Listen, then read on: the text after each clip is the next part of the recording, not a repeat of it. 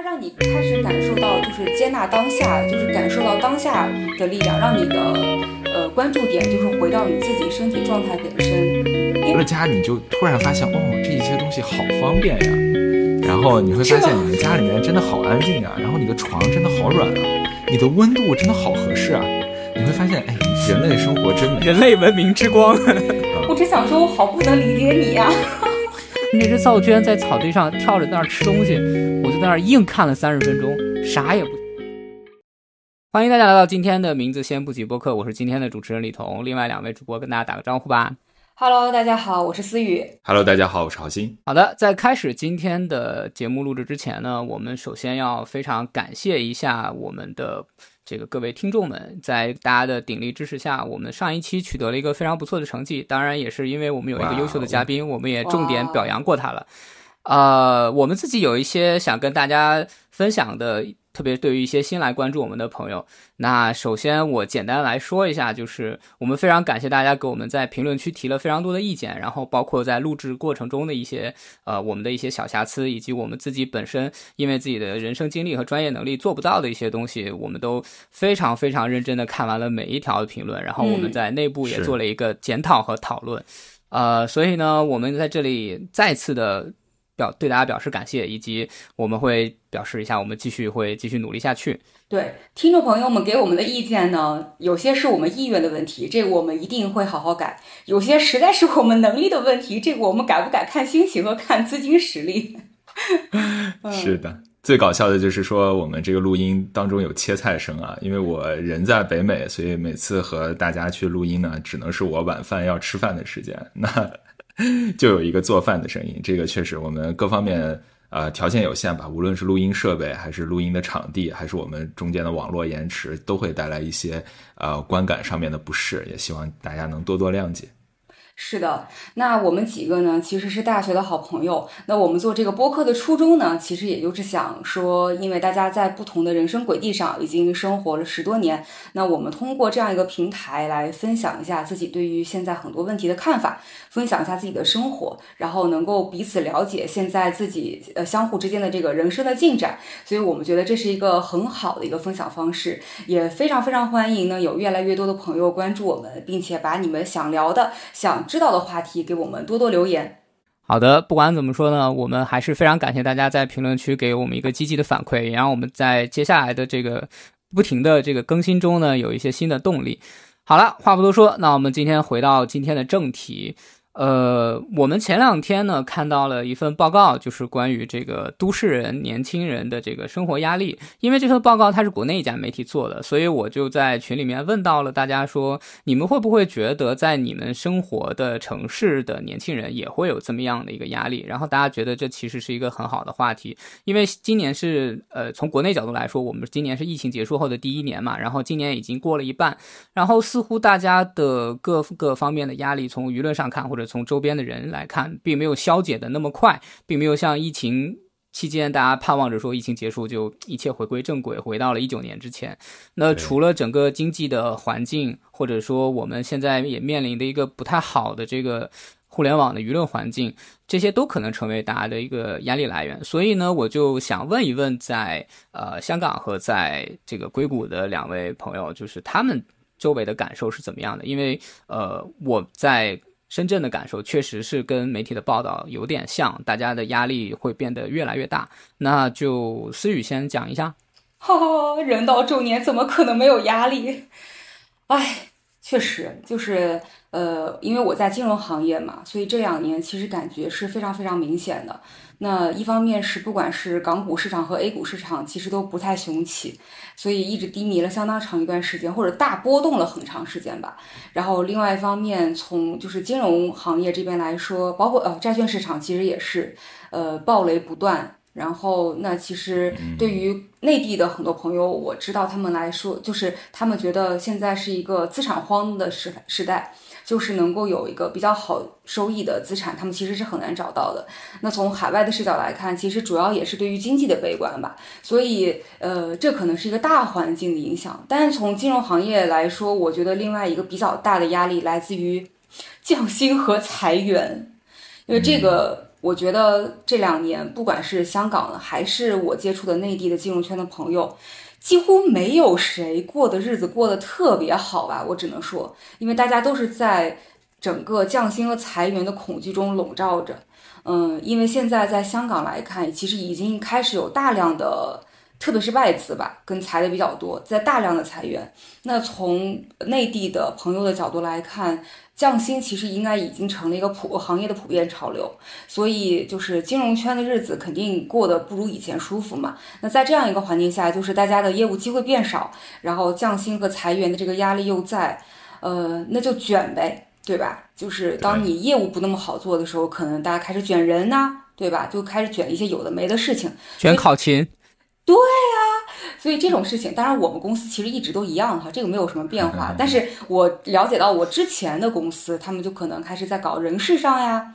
然后大家就拼谁招领导喜欢呀，对吧？就这样的事儿弄起来之后呢，就当你无法通过 KPI 和业绩数据去证明自己能力的时候，就只能靠看谁拼人喜欢，看谁被人喜欢。来证明自己的业绩能力，然后留在这个地方。就我觉得这个事儿确实会让人觉得很难受，所以呃，我觉得就是压力肯定是有的。就就金融圈来说，这两年可能是最难的时候，但也有可能向未来看，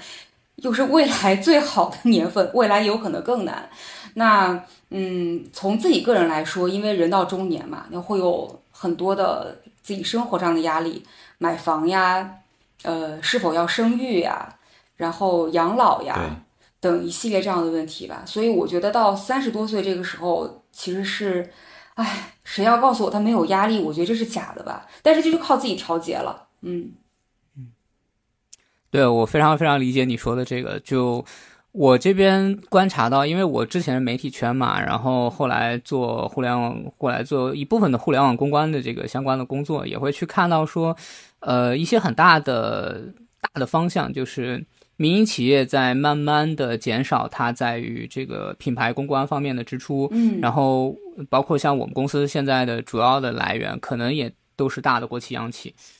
就是这个客户来源啊。然后另外一方面就是我了解到之前的一些媒体的朋友，甚至一些公关的同行以及一些甲方，他们在考勤这个上面已经卷得非常之严重了。就是原来比如说大家规定弹性，就深圳一直有这个规定说弹性上班，比如说十点之前都可以，九点到十点。现在不是，现在大家都要九点打卡，下班要打卡。关键是打卡完了以后，大家还要自愿主动的加班一到两个小时再回家，真的是非常非常之卷。对，是的呀。那其实因为整体的业务量是在下降的，然后而且但大家的这个工作时长要求又是提高的，那干什么呢？那这个时候大家摸鱼的时候可以来听一听我们的播客哈，希望能 帮大家度过美好的加班时光。对，确实是这样的。就呃，一方面是就是像思雨说的，就是大家在面临降薪裁员的时候，大家需要一个好的表现；另外一方面。确实是因为裁员了之后，很多工作就慢慢的交给一两个人去做。就比如说像一些民企或者一些互联网企业，他会慢慢的把这个压缩人工成本嘛，这样你本来五个人可以干完的活儿就压给一个人做，大家就被迫去加班啊之类的。那我不知道好心你在就是硅谷感受到会不会类似这样？因为我们前两天看到一个很惊人的数据，就是你们大美的的这个就业率不失业率再次创下新低，让我们感觉好像整个经济在蓬蓬勃发展。对，呃，就业失业这个我们可以另找一个时间详细聊一聊，因为确实美国和中国的就是这个失业率的算法，很大程度上也是不一样的，这个可能会导致这些数据上面理解的一个误差，这个我们就不不多聊了，啊，但其实大家也都能理解吧，就是这个疫情这三年，我觉得从全世界的角度来看，全人类的角度来看，其实都是一个非常大的打击，无论是哪一个国家。对吧？包括其实在美国，我聊的我了解的比较多的，也是北美的华人的工程师这一个圈子，就特别是在湾区这一圈儿。嗯，按道理来讲，这一这一些工作都是非常好的工作，大家也都拿着高薪啊，然后生活也比较优渥吧，相对来讲啊。嗯，但其实即使是这样，在过去一年，尤其是二零二二年到二零二三年初吧，呃，很多的。北美的就是这个大厂，互联网大厂，包括 Google、Facebook，大量的裁员，嗯，大量的裁员。然后当然裁员大家都看国内也有，香港也有，对吧？那美国有很正常。但是其实对于在美的华人来讲，很多人没裁员就意味着要丢去身份。比如说你是一个工作签证，你现在被裁员了，那你找到下一份工作之之前是有一个 deadline 的，就大概六十天。如果你找不到的话，那你就必须要收拾行囊，立刻离开美国。嗯，对。那可能有朋友说，哎，那离开就离开吧，那有什么？但其实，嗯，六十天的时间，你可能心理准备都没有做好，包括你买的车怎么办，你租的房子怎么办，你的家具怎么办，你的宠物怎么办，等等等等，很多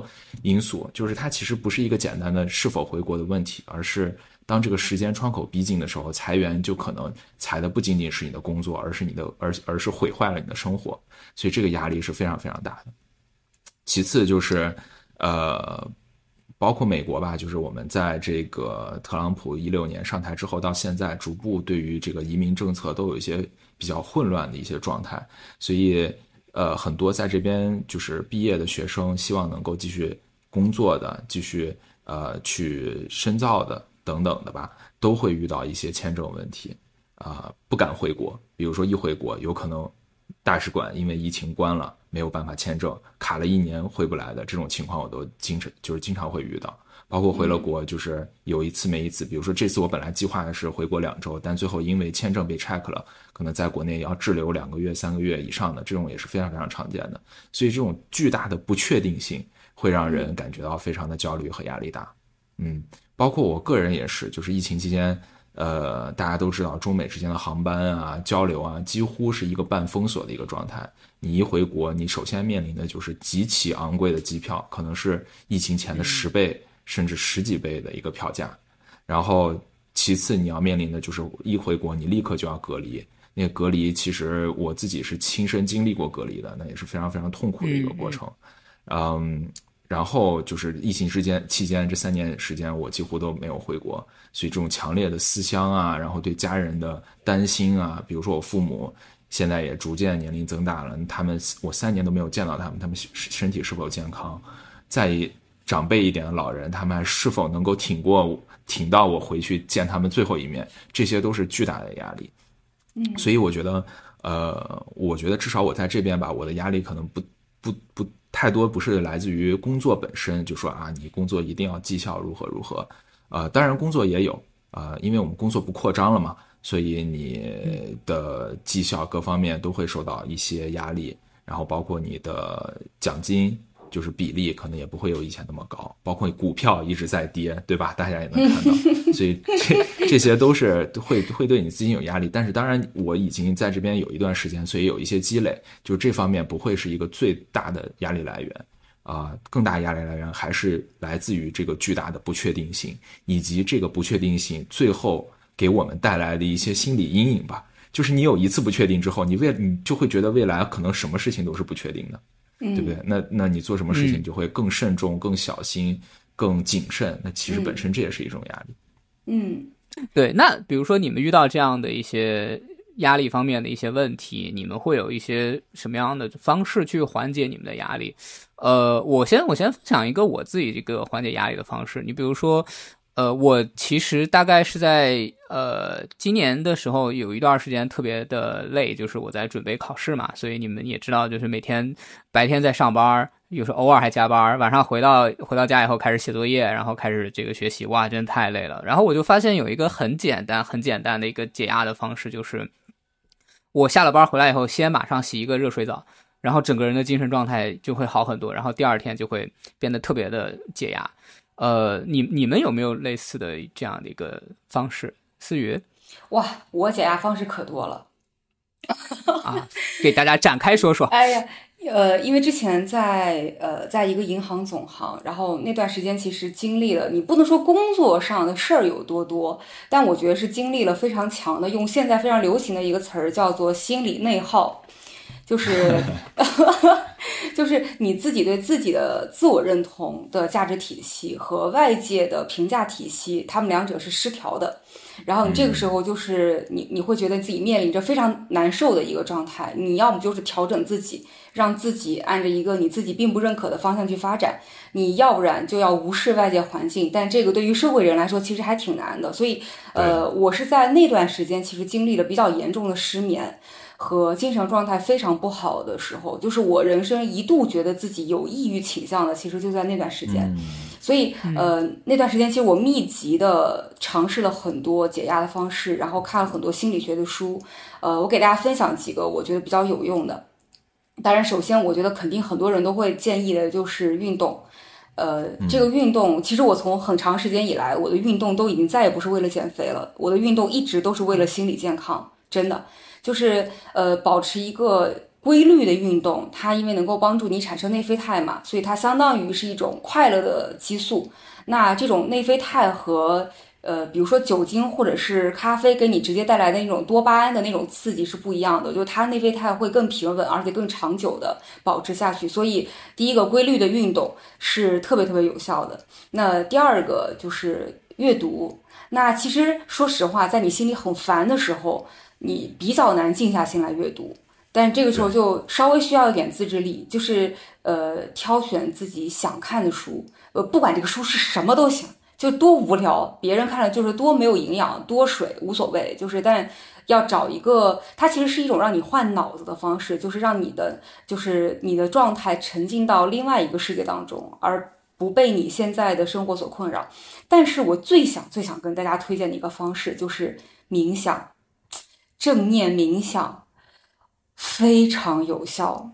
我们节目目前没有任何打广告的这个，没有收任何广告费，但是我仍然要在这里给大家郑重的推荐一个公众号，叫做 “暂停实验室”。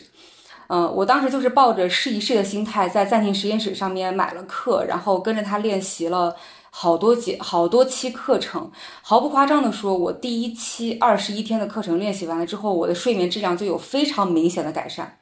非常明显。所以当时我觉得这个东西太神奇了。呃，不过正念冥想就是它有一个点，就是说你需要持续的练习，你每天哪怕就是五分钟或者十分钟，但是你一定要持续，你不能说就是今天我练了五分钟，然后我下个月再来个十分钟。等我，然后再过半年，我想起来了再来一下，就这个是没有任何用的，就它需要一个持续性，哪怕你的时间比较短。嗯，哎，其实我也关注过冥想啊，然后虽然我没有像你说的这样持续性的练习，但我有做过一些，比如说五分钟、十分钟冥想的尝试。然后思雨刚才你其实用了一个词也挺有意思的，叫做练，对吧？就是大家听起来好像练是在锻炼这种感觉的，但我们。通常意义上的冥想，好像就是你坐那儿不动，就是休息啊，这种感觉的。那是不是我我理解的啊？是不是冥想是一种还是挺需要你去努力，需要你去使劲，需要你去嗯做什么事情，你才会称之为练？对，没错，你说的这点特别对。因为刚开始在我没有练习冥想之前，我觉得冥想不就是就是把眼睛闭着躺那儿，啥也不想。对，这也是我想问的，它跟睡觉到底有什么区别？但不是冥想，它是呃正念冥想，它其实是一个真的非常需要练习的一个内容。如果你刚开始做的时候，你跟着它那个导语，你呃让你，它会让你把这个所有的关注点放在自己的呼吸上。你会需要集中你的精力去观察你的呼吸，就是你的腹部怎么起伏，气息怎么从你的鼻子里进去，怎么从你的口腔出来或者鼻子里出来，然后你要感受你自己身体的每一寸肌肤和每一寸肌肉是一种什么样的状态。它其实让它是一个就是让你感受当下和接纳当下的这样一个过程。那呃，如就是你刚开始练习，你会发现你脑子里会有很多不停的就是千军万马冒出来。你坐那个地方，你无法控制自己的想法，就是你的思绪很快被拉走。你这会儿在关注自己的呼吸，然后下一秒你可能想到了，哎，今天晚上好像要吃个韭菜饼，然后下一秒你又想到了，哎，明天老板好像有一个什么事情给我一个 deadline。但就在这五分钟时间里，他需要你意识到自己每一次思绪被拉走。然后你再把它拉回来，你你要逐渐意识到这个过程，然后拉回来之后再重新回到你的呼吸，你不要责罚自己，不要觉得，哎我操，我今天这个练习怎么又就是脑子又乱飞又跑了，又跑了。然后我刚开始练习的时候，经常跑了好两分钟，我都没有意识到。就是练习都快练完了，我脑子还在想别的。但是慢慢训练以后，你就会意识到，OK，我的思绪在走了，那没关系，我不要责罚我自己，那我就让我的思绪再回来，关注自己的呼吸，关注自己的呼吸，然后逐渐进阶到就是可你可以把自己的注意力从你的呼吸上拿开，开始关注到你自己身体的呃每一寸肌肉，再关注到你自己的想法，嗯，所以这个都是，所以确实是有一个渐进和一个要训练自己的过程。其实，其实这个点挺有意思的，嗯，就是我们会下意识的觉得自己是能控制自己的意念，啊，我因为我也尝试过冥想，虽然我没有持续的练习啊，我尝试过，你会发，就像思雨刚才说的，你会发现你根本控制不了自己的意念，没。错，你的意念就是完全到处乱飞的，嗯，然后你要控制它，你需要非常强的意志力。和专注度，你才能够控制你自己的意念，让他去只想一个事儿，嗯，不要想别的事儿。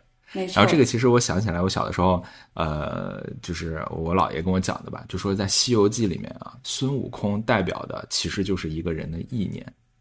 因为《西游记》里面确实有一些地方是隐晦的提到的，比如说孙悟空出场的时候是一缕泉水打到了石头上，反弹回来溅出了三点儿，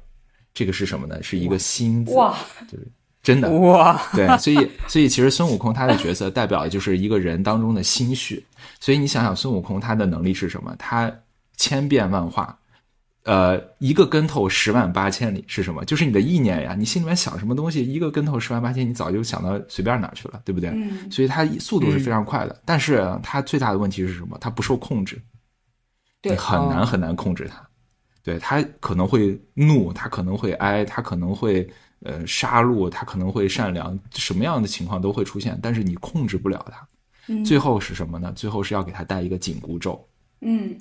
嗯，那其实某种程度上，我觉得所谓的正念也好，冥想也好，可能就是你要想办法给你自己的意念带一个紧箍咒，你才能控制得了他，你才能让这个队伍向你的目标去前进嘛。嗯。嗯，正念训练其实到最后你会发现，嗯，你的关注，呃，就像好心说的，就是其实你的注意力是有集中的。你现在现在人因为可能刷短视频呀，有很多太多短平快的东西，其实你的注意力是极大被分散的。但对正念练习结束以后，其实你会发现，就是你在做很多事情上，你的注意力和你的专注度其实是有明显的提升。这可能也就是为什么，其实有非常多华尔街和硅谷的人。特别是他们的一些高层领导，其实都在长期的练习，就是正念冥想。呃，比如说乔布斯，然后再比如说就是桥水的那个达里奥。就好，我我是想追问一下，就是刚刚那个问题。呃，那在你看来，我我理解就是说，正念冥想它其实是一种专注力的练习。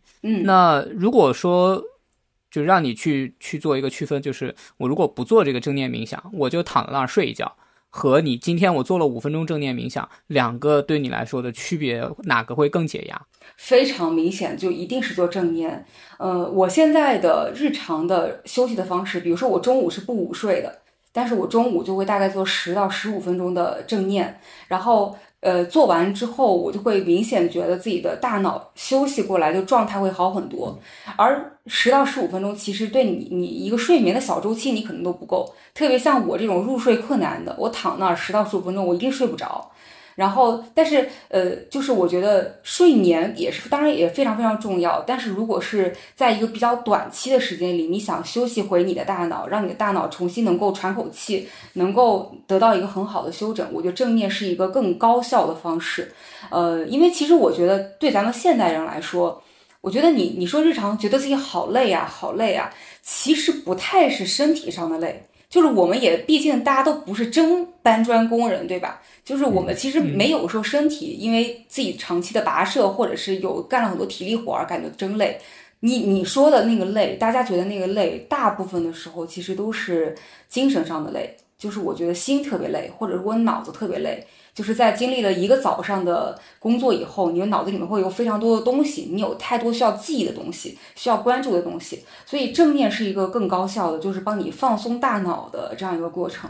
然后另外一个就是我觉得它对我一个非常大的帮助是，嗯。就是它让你开始感受到，就是接纳当下，就是感受到当下的力量，让你的呃关注点就是回到你自己身体状态本身。因为其实有的时候我们的压力大呢，或者说我们状态不好，并不是说真的有什么事情已经发生，我们要去处理它，而更多的来自于就是我感觉会有很多恐怖的事情要发生，对，但它其实没有发生，对吧？所以其实很多时候，好心说的不可控。是的，所以很多时候其实我们是被自己的想法所呃吓到了，对，被吓到了，被羁绊住了。而其实有很多时候，你们有没有感觉到，就是自己担心的很多事情，有可能它其实都不会发生，百分之九十九其实都不会发生，它都是在你脑子里面，它就是一个巨大的野兽要吞噬了你，但最后你会发现其实啥也没有。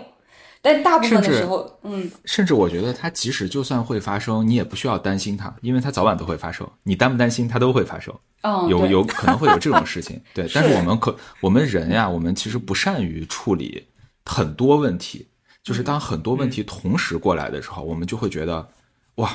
天哪，好可怕！我好想死，就会这种感觉。对，因为我们本质上还是一个动物，我们其实确实不像电脑一样，我可以多任务处理，每一个都处理得很好，然后井井有条这样子的。所以，就是一旦事情变多了，我们就会觉得，我们就会觉得恐惧，会觉得紧张，会觉得焦虑，这才是压力来源。而实际上，如果你仔细看看那些多的事情，好像没有说他们必须立刻现在同时必须做完，也没有，对吧？就是这个缓一缓，那个。优先级低一点，什么都是可以的，所以它都是有方法的。嗯嗯，我不知道你们有没有过那种感受，就是星期天晚上，你一想到下周一整周的工作安排，你就觉得脑子都大了，觉得我的天呐，压力好大呀！就下周事好多，但其实你下周一件一件一件去做那件事情的时候，它其实没有那么难。但你想它要发生的这件事情，其实反而是更难的。所以正念它其实有一个，就是说，呃，因为你关注自己的感受，关注自己的呼吸，关注自己此刻的那个想法，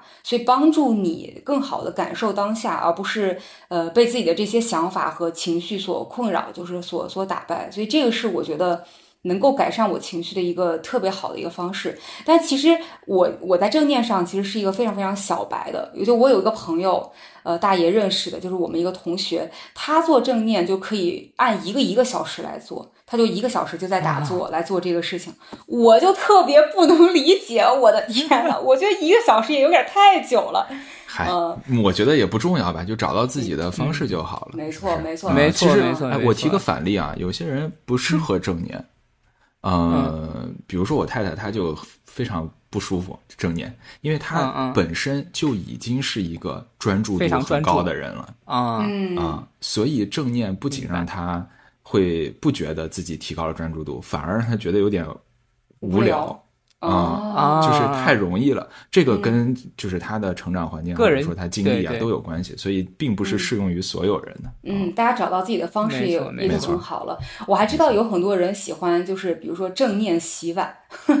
正念饮食。所谓的正念饮食，其实就是比如说你现在吃一个面包，我们有可能就是一边看视频一边吃。那这个他推荐的就是你非常认真认真的去品尝这个面包，它的软硬程度，它的。口感，你咀嚼它每一口时候，你牙齿用劲的感受，它到你就跟你唾液就是混合的时候的那种味道，然后就是你就这样分，就是感受它，然后你一个面一口面包可能要嚼四十多下，你有可能才能咽得下去。天哪！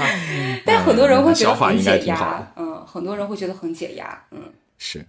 我插一个啊，咱们刚才提到了有很多事情突然来的话，你会觉得很焦虑。我有一个方法去缓解这方面的压力，就是把你要做的事情全都写下来，一条。对我太认同了，太认同了。你你先分享，我等一下来补充一个我的案例。我其实也不用多说了，就是我我我工作当中有一个，我们是用飞书的啊，然后那个飞书中间有一个那个任务列表，我只要脑子里面冒出来一个哎，我突然要是不是应该联系一下谁，或者做一件什么事情，或者问着问一个什么问题，我一定会把那个列都写下来。然后写下来之后呢，会给他设一个时间，但这个时间不重要。这个时间如果到了，他会有一个小红点提醒我。那我觉得我现在不想做，我就把这个时间往后一直往后延。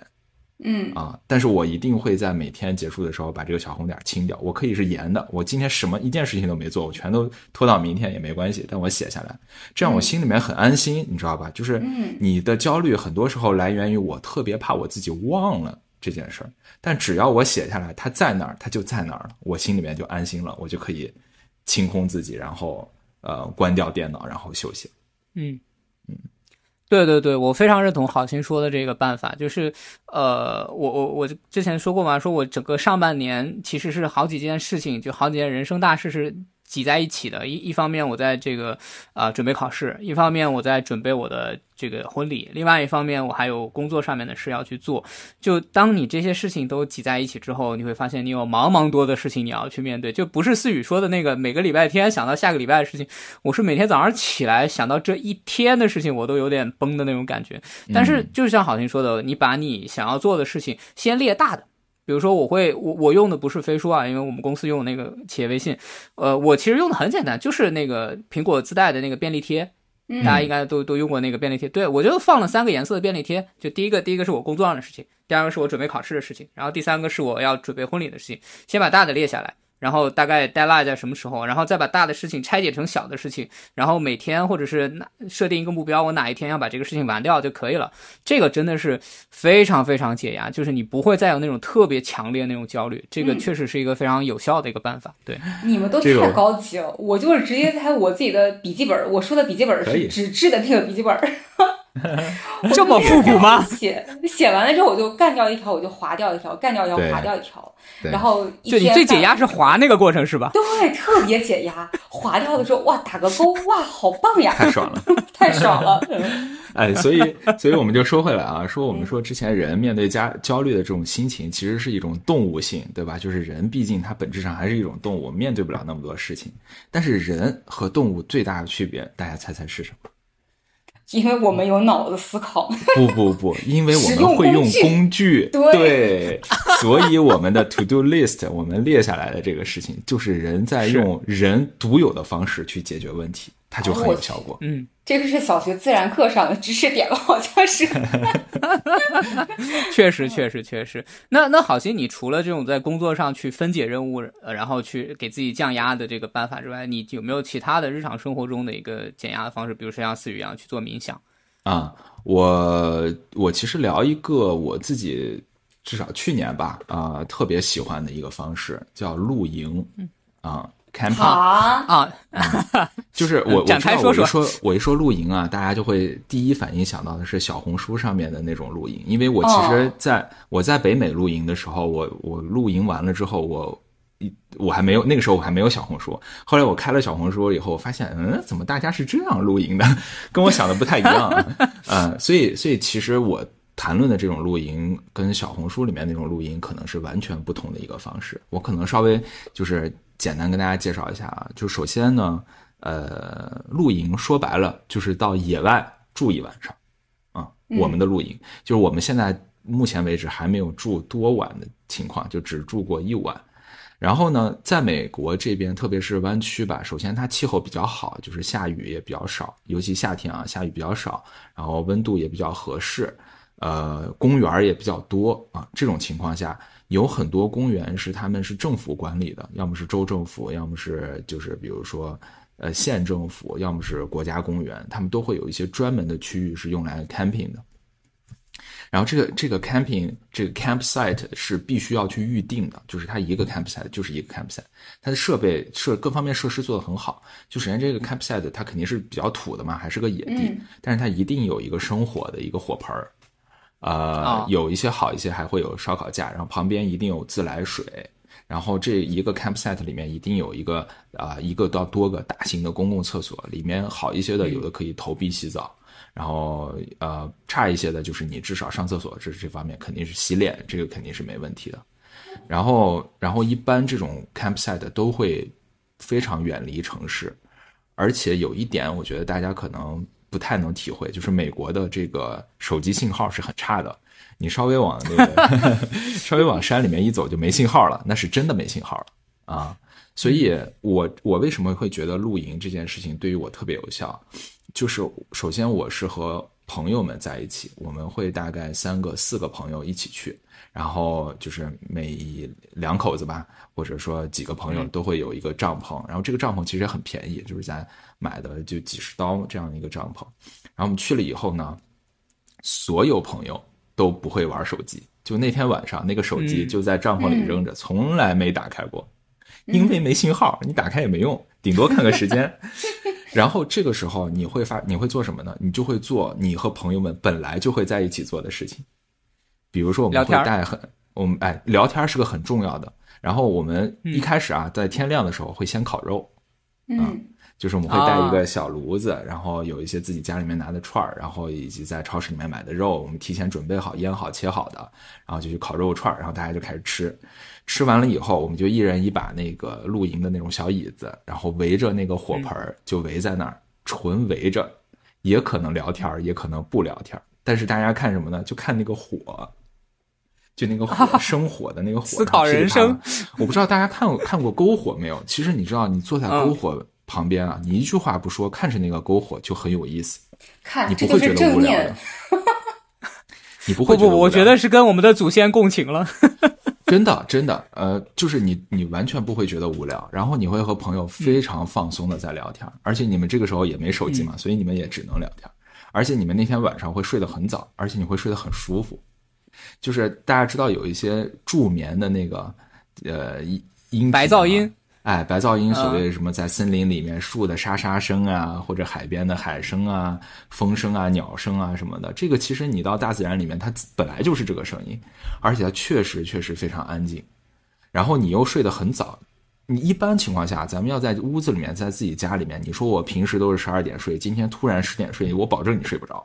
你肯定还是刷手机刷到十二点你才能睡着。但是去露营就不会，你躺在帐篷里面很快就能睡着。很神奇的，说实话，那个睡眠环境不一定很好，有的时候冷啦，有的时候热啦，有时候潮啦什么的，就是在野外，你毕竟是不像在家里面那么舒服，嗯，但是你的睡眠，我每次我睡眠质量都还蛮高的。然后第二天起早上起来以后，大家朋友们都起得很早，因为你们都睡得很早嘛，所以都起得很早。然后六七点钟就开始热一个咖啡，然后大家分一分，坐在那儿再继续吃一些就是早餐啊，吃点水果啊，然后会到。结束了之后会到附近的山上面溜达一圈就一般这个 campsite 都会和一些公园是连在一起的，有一些 trail，然后我们就会去溜达一圈然后回来，然后那一天就结束了，然后我们开车再去饭饭店正儿八经吃顿饭，吃个午饭，然后就散 散去了。然后还有然后，你回到家之后，你会突然觉得家里面特别舒服，家里面的床。就是你从来没有意识到，原来家里面可以这么舒服。就是我按一个按钮，这个家就亮了。但是你去露营，听起来忆苦思甜啊！真的，不能叫不能叫苦吧？就是当你去野外的时候，你会发现很多你本来觉得，呃，你当然你可能一开始不会意识到啊，就是很多事情你需要去努力才能做到的。就比如说你的你的帐篷里面有灯，你需要把灯拿进去，然后挂到帐篷顶上，它才能有灯，对吧？你想要用水，你必须得拿一个。去自来水那边去接了，然后拿回来才有水。对，然后你回了家，你就突然发现，哦，这些东西好方便呀。然后你会发现，你们家里面真的好安静啊。然后你的床真的好软啊，你的温度真的好合适啊。你会发现，哎，人类生活真美，人类文明之光。我只想说，我好不能理解你呀。然后，然后这样子的话，就是就是整个我这样其实就是一个周末。我很多时候就是周五晚上我就去。campsite 了，然后周六回来，然后周日再休息一天，然后周一继续去工作。我就觉得我整个人就像被 refresh 过一样。嗯，对。然后聊到之前，我觉得李彤可能想问，哎，这怎么像原始人一样，对吧？你勾起了你原始的欲望。我正想说这一点，它确实就是勾起了你原始的欲望。因为我觉得人啊，咱们现代人去面面对这些压力，啊，我就是这个观点，就是因为他这些压力本身和我们人本本身的固有属性不 match。嗯，就是我们都多多少少的被异化了，被资本主义或也好，被什么也好，就是被异化了。我们其实没有做一个原本的人应该去做的事情。比如说，我们原本的人最快乐的是什么呢？可能就是去，呃，上树掏个鸟蛋，然后去 去去下水摸个鱼，对不对？然后去河里面游游泳，跟朋友们爬爬山，然后看看海，然后就就喜欢这些东西。可能是自然里面的，它本身就会带给你快乐。甚至我们就是生活，对不对？因为祖先在几万年前就开始生火了，那个时候的火对于他们的意义非常重大，大家会围着篝火跳舞。这些基因其实一直都在我们身体里面，但是在我们现代社会里是没有的，是没有的。甚至我们其实睡觉的时候，我们如果有一个暗暗的橘黄色的这个颜色，都会让我们睡得更舒服。这就是我们身体里面火的那个基因，但是现代社会都没有了。当我们回归到露营那个环境的时候，我们就一下子回归到了。我们基因里面本身写着的人的固有属性，它就是和三五好友在篝火旁边吃烤肉的那个感觉，就回来了。当你那个感觉一回来的时候，你就真正和现代社会脱离了那么一天一晚，然后你从被异化的那个状态又回到了你人的状态那么一小会儿，那你再回到你原来的状态的时候，你其实是有一个 reset 的一个过程的。嗯，对。所以这就是我认为露营比较有意思的地方。我这个跟那个，嗯嗯，这个跟那个小红书，我知道有很多小红书，其实我们有名字叫 glamping 嘛，就是说你露营的时候哎打扮的漂漂亮亮，然后怎么着把灯弄得很漂亮，把什么拍美美哒的照片，然后大家坐在那儿刷手机，然后点个火锅什么的，就这这这这个就达不到这个效果了。对我的露营其实更像是回归大自然吧，就它不一定是露营，它可以是别的方式，但只要是回归大自然。远离就是现代的一些东西，有那么一个短暂时间，我觉得就很好。嗯，我特别同意你的部分，就是回归自然。我上一次有这种 reset 感觉，就是去张家界，就是就是每天三万步的在 爬那个山，爬完回来以后，那个假期结束以后，我觉得整个人都活过来了。但是我关于这种野外，或者说关于就是露营，我有一个可能心理深层的恐惧。嗯，我不知道你们会不会有，我觉得男生可能会弱一点，就是他是否有足够足够的厕所，这真的是我心底的一个特别深刻的恐惧。就我每一次爬山，我都很怕他没有足够的公共厕所，就导致我爬山都不是很敢喝水。就是我看过很多男性，就差不多就山边 就找一个什么石头，我们就解决了。但是对于女性来说，其实很难做到这一点，就是我心里那一关我也过不去。然后，呃，我现在看到。内地的这种野营吧，或者说我自己所看到的小红书上打扮的漂漂亮亮的，就像好心说的那种，我一点儿都不被吸引。就是我觉得我的妈呀，好累呀！野营到底是为什么？就是还不如在床上好好躺着。嗯，所以我我我我其实之前就是刚才不是也说了，就是美国这边其实尤其是那个我说的那种 campsite 叫 car camping site，就我们的帐篷啊什么的都是可以放。就是放在车后备箱里面，然后那个车是一开就开到那个你定的那个 campsite 了，然后它那个车是可以直接停，它有车位的，车可以直接停在里面，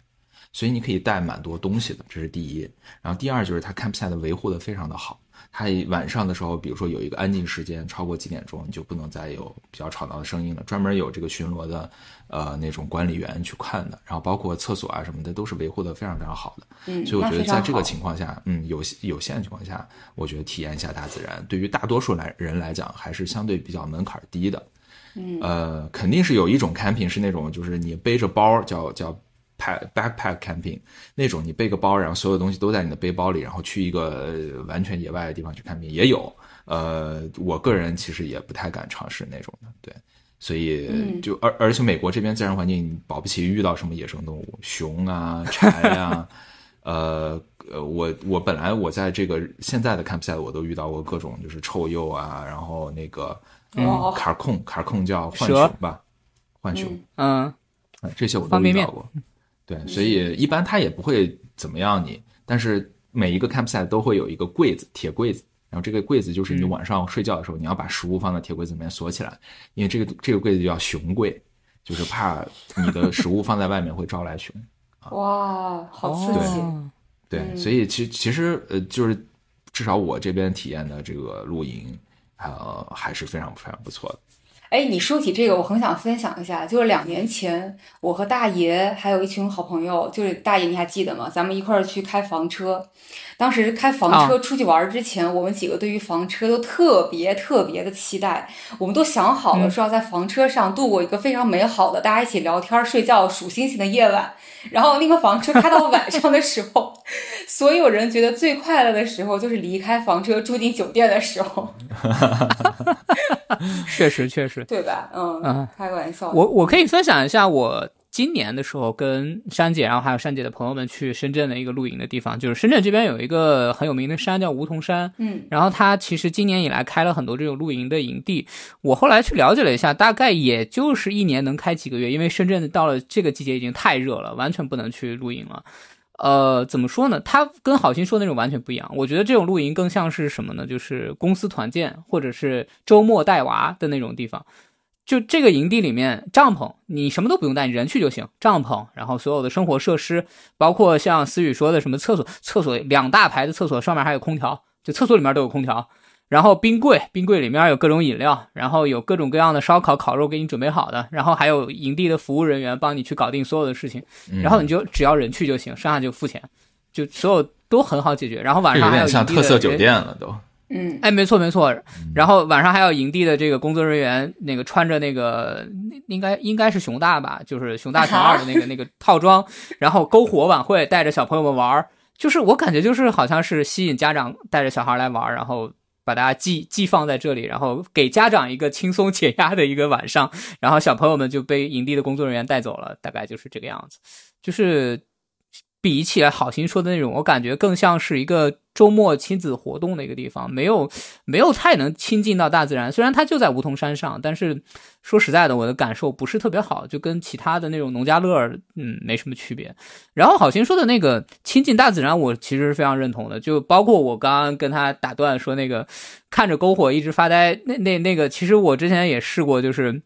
我当时是在那个大沙河公园然后盯着那个一只噪鹃，就深圳这边有一种鸟叫噪鹃，黑的，纯黑的，然后特别吵，叫起来那个声音贼难听。然后你们可以上网去搜一下，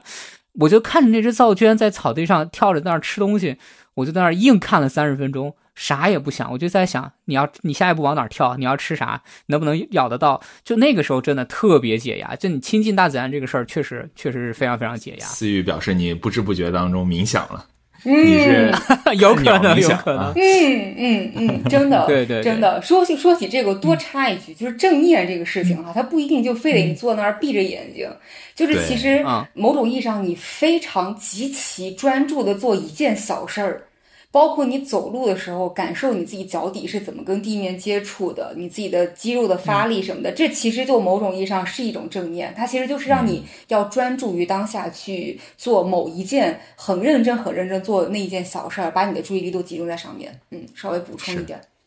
我觉得我我说的稍微有指导意义一点，就是这个，比如说露营啊、营地啊，在国内咱们可能。本身在这方面开发也比较晚，对吧？国外就是它确实从五六十年代甚至更早的时候就已经开发了，所以它相对相对设施啊什么也比较完善，空间也比较大。就美国这边，呃，人口密度啊各方面空间也比较大，所以这个不一定有借鉴意义。但我觉得就是在国内，它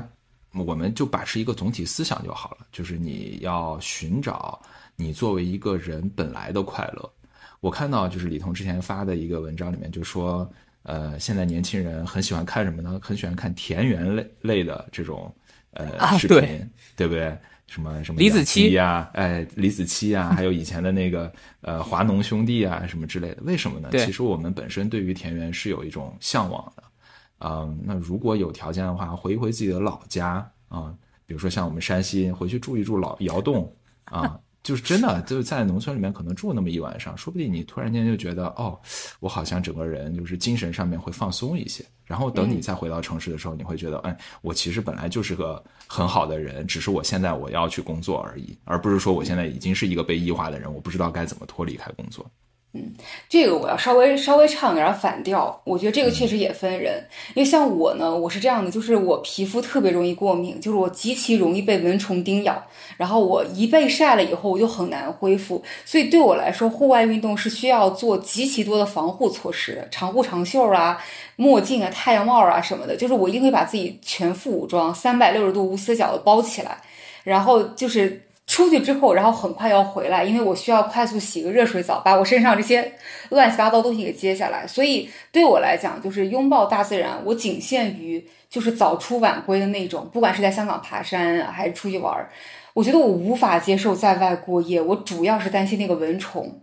我觉得这个这是我心中除了厕所之外第二个深层的恐惧，就是我很怕被蚊子咬。那你生活在香港还真的是压力很大啊！不会，香港因为是整体有灭蚊的，所以在香港的蚊子反而是少的，就是它政府的行为去整体灭蚊，这是我喜欢香港的一个原因。哇，这个有点扯远了。哎，说回来，大爷，你有什么特别的减压方式？呃，其实我刚刚已经多多少少跟大家分享过一些，包括说。呃，我前段时间发现特别特别有效的一个，就是把自己的生活规律化。你一旦生活规律化了之后，你就特别特别的解压。比如说，该吃饭的点儿吃饭，该睡觉的点儿睡觉，然后不要有一些意外的东西去打断。就是当你发现你的生活是可预期的时候，你的压力会小很多。包括说你要做的事情。甚至说，刚刚一开始最开始我提到的，说你下了班回来以后先洗个热水澡。我发现最近可能是因为年纪大了，就发现冲热水澡这件事情对于我来说真的是一个非常非常解压的方式。就是我会把水温调的稍微高一点，然后洗完之后整个人散发着这个烤熟的香气。对，然后 对，然后就会非常非常 啊，对对对，因为因为是这样，有一个反例就是，如果我回来以后先瘫在沙发上吹空调。然后我就会发现，我就一直在那儿瘫着瘫着不动，一直到瘫到该睡觉的点儿，对，特别累，特别累，就还不如说你回来就先冲个热水澡，然后你整个人就会精神很多，然后可以做做一点其他想做的事情。没错，没错，是这样的。然后另外的话，我知道其实思雨你想问的就是，当然这也是我下一趴也想跟大家聊一聊，就是你们有听说过哪些不理解或者说想要去尝试的解压方式？思雨其实一直不理解我的一个解压方式是看网络小说，对。太不能理解了。对对，呃，其实是这样的，看网络小说对我来说为什么解压呢？是因为它的，就我不是说看这个小说的这个质量有多高，能获取多少知识，在于说它的想象力非常好。就是你看各种各样的网络小说，就你知道现在网络小说的题材已经内卷到各种各样的题材。你看了之后，你会觉得哇，人的想象力竟然是可以这样无穷无尽的。哦，就是大爷，我稍微脑洞吧。Sorry，我稍微得打断一下。就我觉得我不能理解你的不是看网络小说，就是看的文本是网络小说，因为我觉得你只要看你自己想看的事儿就可以了。但我不能理解你的是，呃，没日没夜看网络小说，比如说吃饭的时候。比如说，我们在聚会的时候，你也经常抱着 Kindle，我特别不能理解。我的天呐，我说这个，我我为什么？呃，这个，这个怎么说呢？这个其实是我有一段时间在于说，我的注意力会被分得很散，就是我不知道你们有没有发现，就是我有段时间注意力特别散。对对对对，我就在做一件事情的时候，被迫就要去分心去做别的事情，然后这个东西形成一个非常不好的习惯。我大概是在前几年慢慢意识到这个东西，就开始去调整。然后从最早的时候，我会分神去做一些其他的事情。包括说回微信啊，包括说去看一些视频啊，包括说去看一些新闻，然后慢慢的去把它调整为看一些可以即时马上打断，不影响我任何其他工作的事情，就回归到去看网络小说。然后到现在基本上，我基本上现在跟别人吃饭，或者是说我自己一个人做一些事情的时候，就慢慢就不用再去分神去干这种事情。我觉得这个可能是我养成的一个不良习惯，希望大家一定要引以为戒，就是分神这件事情。呃，其实挺内耗的，就是对你自己的精神来说还是挺大的一个压力。就是你会，包括说看网络小说这个事情，其实是你的身体潜在的在告诉你说，你现在面对的事情是你不想做的，你你想要去转移注意力，你想要去通过转移注意力来减轻压力，这个其实是一个信号，大家可以关注一下。对，对，而且我我觉得啊，我觉得是这样，就是，嗯。人会有一种焦虑，我之前也有，或者我很多朋友也有，就是对于善用时间的焦虑。人会总觉得自己在浪费时间。啊，嗯，你知道，其实有很多鸡汤，他是会这么说的，他就说，哎，这个大佬他是怎么时间管理大师，每天只睡四个小时，起来以后做什么运动，然后之后马上开始回回邮件，然后回几个小时，然后吃早饭，然后怎么怎么一天怎么安排的井井有条，嗯，我不知道真假啊，我也不是大佬，但我觉得这个不适合所有人。但是如果当我们就是被贩卖了这种焦虑之后，我们就会觉得我们现在做的这个事情啊、是不是有点浪费时间？但我们又不得不做。那我们这个时候大脑就会告诉我们：那你节约时间的办法是什么呢？你不如同时再做点别的。然后我人有一种倾向，就是会高估自己 multitasking 的能力，多任务处理的能力。你总觉得自己能多任务。比如说我们平时啊开会的时候，就是工作开会的时候，也经常能看到有人就是边开会边在做别的事情。然后你突然 cue 他的话，他其实开会内容他他还是不知道，你明显的感觉到他不知道，但他自己觉得自己是在善用时间，啊，但实际上并没有，就是他一方面开会，他开会的东西也没听进去，另一方面做的东西做的那个事情他也没有那么专注，他只能做一些零碎的事儿，啊，包括其实我我有朋友就是他一天到晚都是戴着耳机的，就是耳机里面可能播一个什么视频啊，播一个什么讲座啊，播一个就是财经类的东西啊，播一个名字先不急啊，等等等等啊，就是这个还是可以听一下的。啊，名字先不急可以。呃，就是为什么呢？因为其实他内心当中会觉得自己现在在做的事情是浪费时间，不如我去听点什么有用的信息，然后这样子可以占满我的时间，让我脑脑子一直是有用的。但其实这个效果会很差，并且会让你会很焦虑。所以我其实强烈不建议，除非你做的事情是一些特别不用脑的，比如说我特别做喜欢听家务，哎，比如做对，比如做家务，在洗碗的时候，我就会听播客。然后，比如说我我那我我其实本来假如说不愿意做家务，但我能听播客的时候，我做家务也就没关系了。对，然后还有一个就是开车的时候啊、当你比较习惯开车以及习在自己习惯的路上开的时候，你其实几乎不怎么用脑子。对吧？那那个时候你嗯只是听一些播客啊，这种相对比较舒缓的，但是又有一点信息量的，比如说名字先不急，就会很很好的提升你的驾驶体验。嗯，哎呀，疯狂给自己做广告，天哪！总而言之、啊，是是是我这边有一个观点，就是你一定要，嗯，把自己当一个人去对待，就是你其实基因当中还是那个三万年前、五万年前那个原始人，对吧？他喜欢上上蹿下跳，喜欢喜欢跟周围几个朋友去玩，然后喜欢去呃看篝火，喜欢去吃野果等等等等的啊，然后他也处理不了太多的信息啊。他既不善于浏览网页，也不善于刷微博，他只能去听一听人说话，对吧？这这，所以我我觉得就是回归到人本来的属性，会让你的压力会少很多很多。哎，这个其实我还挺同意的。就是我有一段时间吃饭的时候就想看美剧，然后呢，我为了练习自己的听力，我还把字幕给关了，就只听原音，然后那个字幕就只保留英文的。后面我就发现，就那顿饭吃完了之后，我既不知道那个饭什么味儿，其实那个那个那个美剧我也没有看懂。然后他搞得自己很辛苦，所以后面我现在、其实我觉得就是想让自己好好休息。我觉得好好吃饭，就是认真吃饭这件事情就很重要。然后认真睡觉，嗯，但是就是我在睡前呢，还有一个非常好的一个催眠方式，就是练练听力。是的，是的，这个只要听着英文，睡得巨快。特别香，对，特别快。对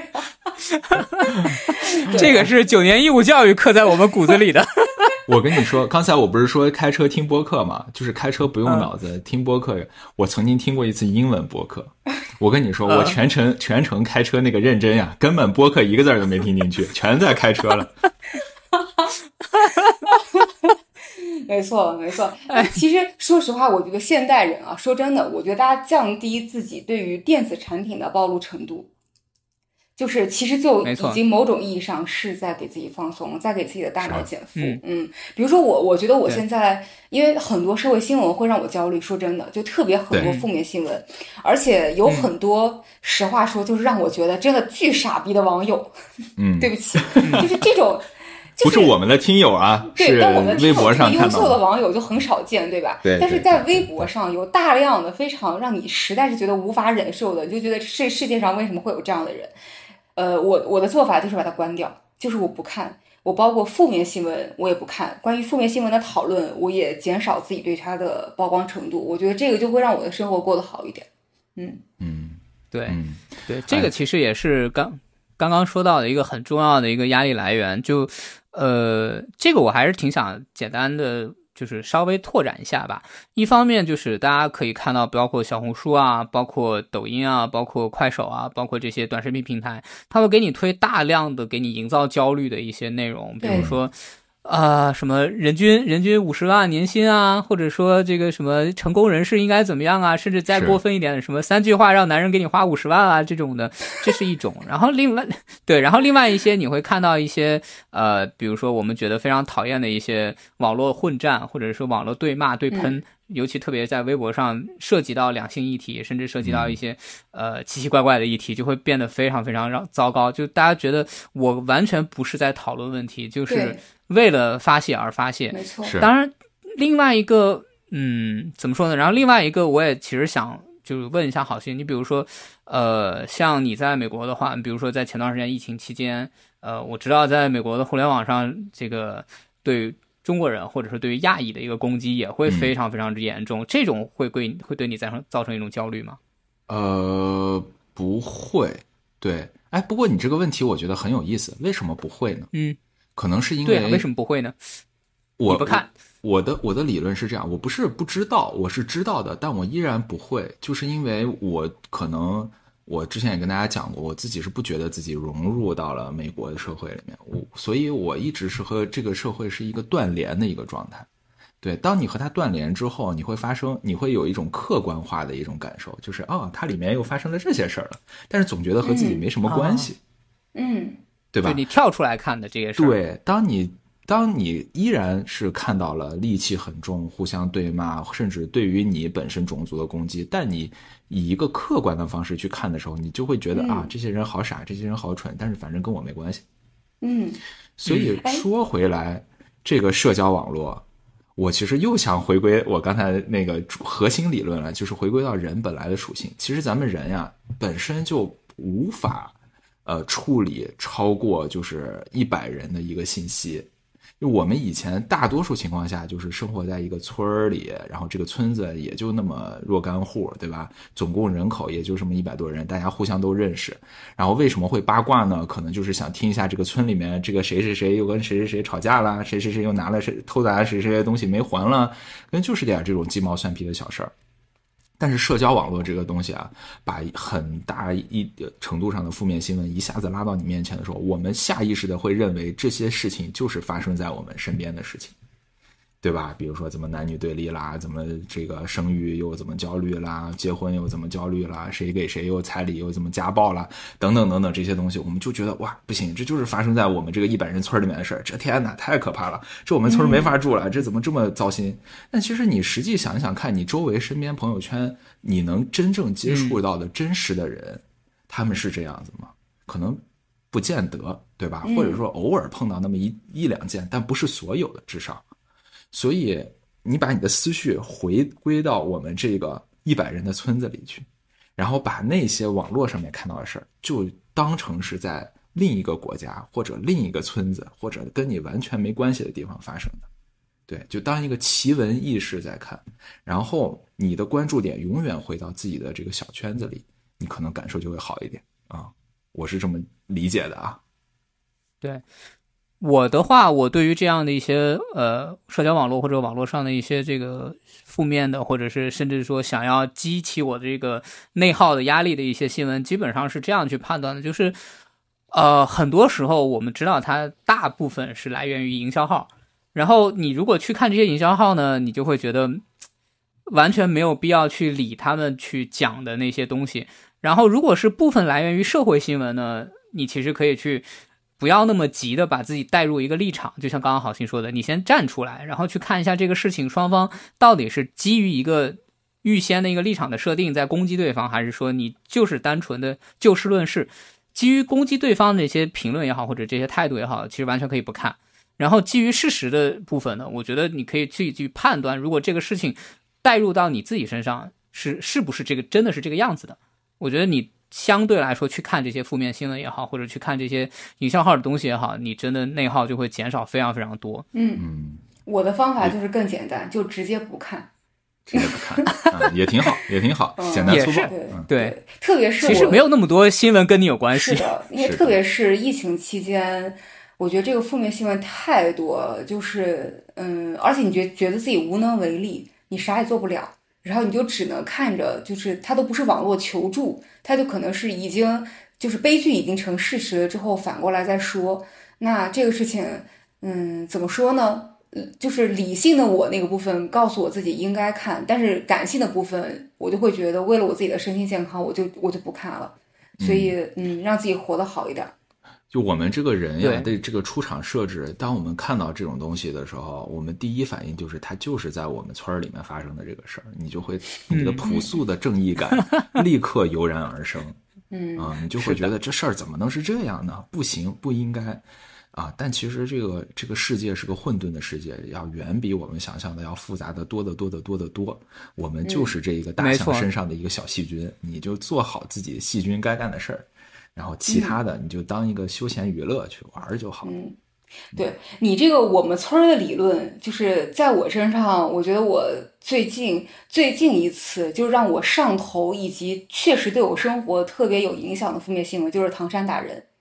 然后啊，那个真的是我，其实现在都非常后悔我自己点进去看了。看完了以后，它在我心中就是一片阴影，我到现在都无法消散它。就是我甚至一个人，我都不太想，就是晚上经历过那些乱七八糟的烧烤摊儿。我觉得这个确实就是，嗯嗯，我觉得人面对网络的时候，他会对你造成创伤的。就是大家可能保护好自己吧。嗯我觉得无论是营销也好，还是就是那些营销号也好，然后现在的社交网络，其实对于人的冲击，整个社会伦理的冲击都是非常大的。在以前我们看到的很多。呃，就是大的社会新闻、国家政政治经济的新闻也好，都是从报纸上得来的，对不对？顶多来一个图片，这种隔离感很强，就是它和你现实生活的隔离感非常的强。但当你比如说像思雨刚才说的，看到了视频，对不对？以及看到了众多人的评论，大家的讨论，什么这种参与感、参与度很高，逼真度就很高。它在你脑子当中，它就越发的是像你们村儿发生的事儿了，你就越越越难以控制自己本能的那种朴素的正义感。所以这就是这个社交网络对于全世界的冲击都是很大的，这是一个人类，我觉得不知我都不知道该怎么解决的一个问题。所以，与其想去怎么解决它，还不如真的就是我们屏蔽掉算了，关注于当下。嗯，对，视频嘛，看点猫猫狗狗就好了。就是，哎，哎，给你们推荐一对个，对对我我一个非常神奇的爱好，就是我特别喜欢在小红书上看狗的吃播，狗的吃播，狗的吃播。就是那个，就是一只狗前面放个大盘子，然后那个主人会给它搭配非常好的，比如说一大块羊腿呀、一块鸡心呀、一巨大块牛排呀，然后一只鸽子呀，然后再配点什么各种什么干冻，什么这个水果冻那个冻，然后你就听那个狗啃骨头，这个这个这个这个那个声音，特别解压。而且这个你不会有任何长胖的心理压力，就你不看像像人吃播，你看完以后你可能自己也想吃点儿，你看了狗吃播，你永远不会想吃那些生骨头，但是你看它吃，你就觉得特别舒服，嗯，所以啊，世界不能没有猫猫狗狗，嗯，视频就多啊，看一猫猫猫确实这样，确实这。是。嗯，那说到这个，我其实想问一问，就是刚刚那个问题，就是你们听说过哪些你们完全不理解的解压方式？我先说一个啊，就是我大概就是上周还是这周末，然后珊姐给我讲了一个说现代都市女性的一个就年轻啊，就是她们二十多岁的，不是我们这些，就是她们二十多岁的年轻女性的解压方式叫早 C 晚 A，我不知道你们有没有听说过？不是早上不是听过这个化妆，但具体早上喝咖啡，晚上喝酒，啊，对，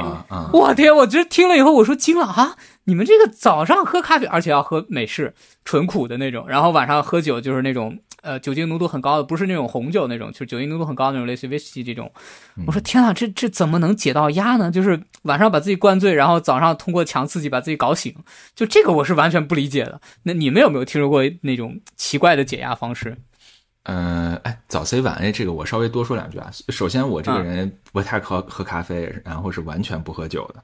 但是我不是不能理解晚上喝酒的人，就是为什么呢？就是首先，呃，首先你如果把酒看成是饮料的话，其实不同的酒之间差别是很大的。呃，威士忌不同的威士忌差别都很大，白酒不同的酱香型、浓香型、清香型也都差别非常非常大。然后各种各样的鸡尾酒什么差别都很大，所以我他们很很多喜欢酒的人吧，就是其实是像尝试饮料一样去尝试酒，啊，去尝试不同的味道，这个我觉得也非常容易理解。然后另外一方面，只要你不是酗酒，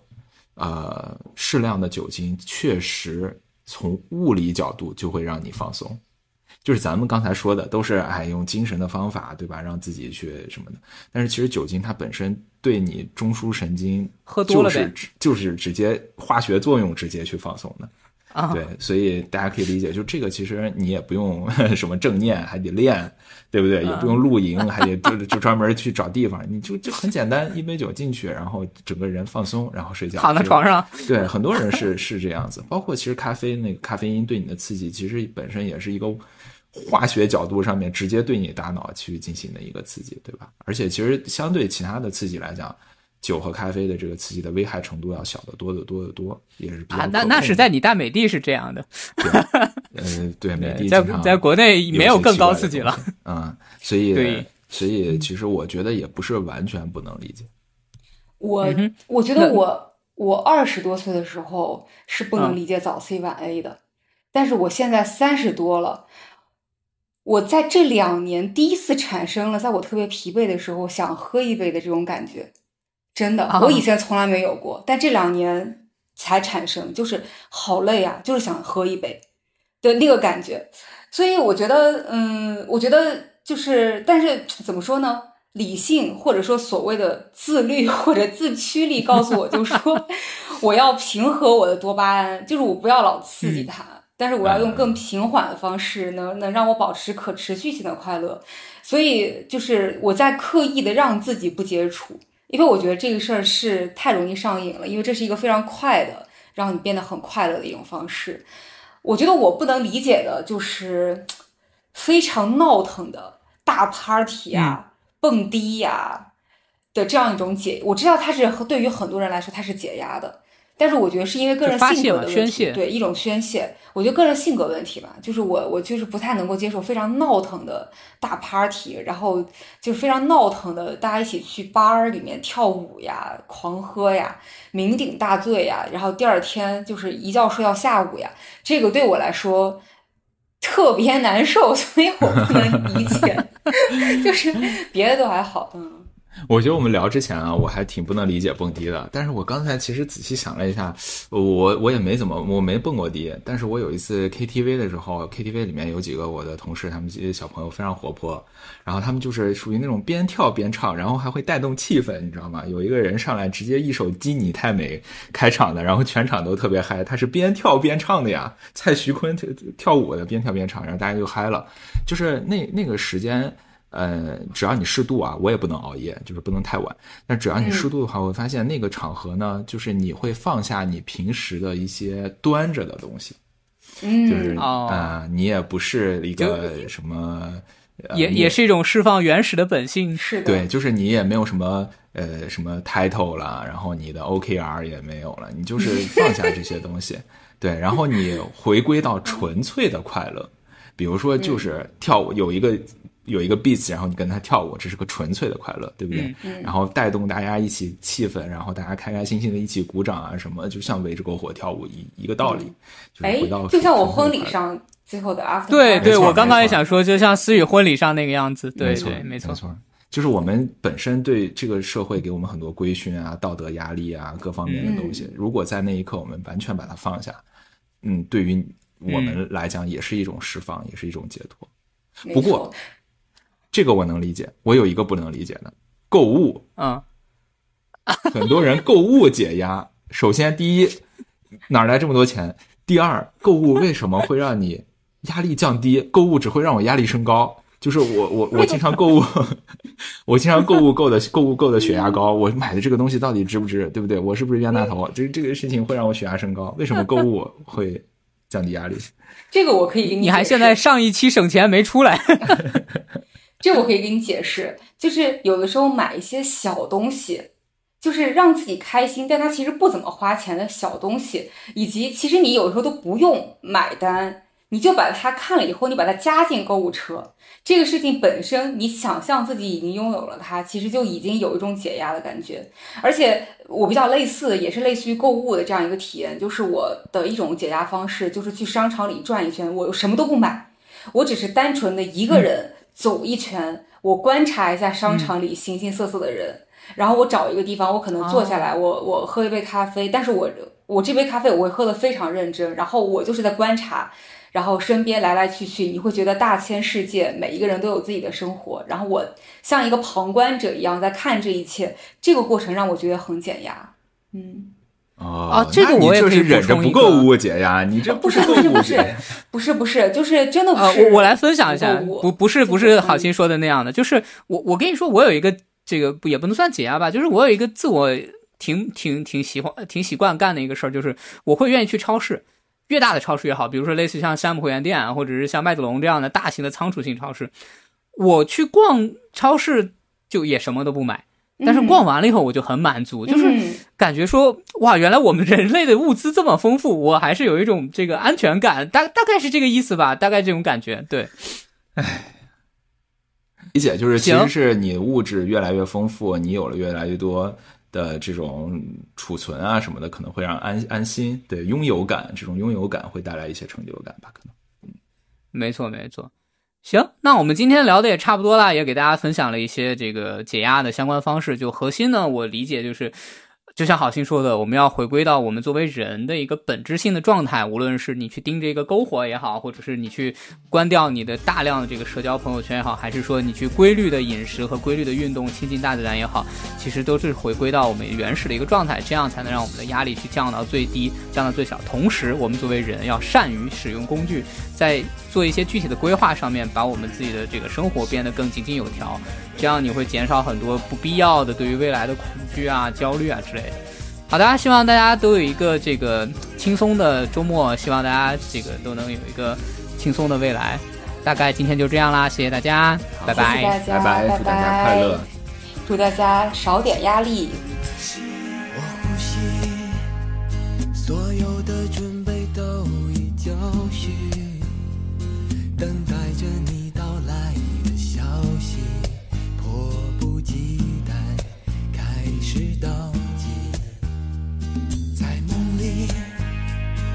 我进入了另一个天地，体会着那飞翔的自己。伸开双臂，我要拼尽全力狂奔向你。深呼吸，闭好你的眼睛，全世界有最清新氧气，用最动听的声音消除一切距离，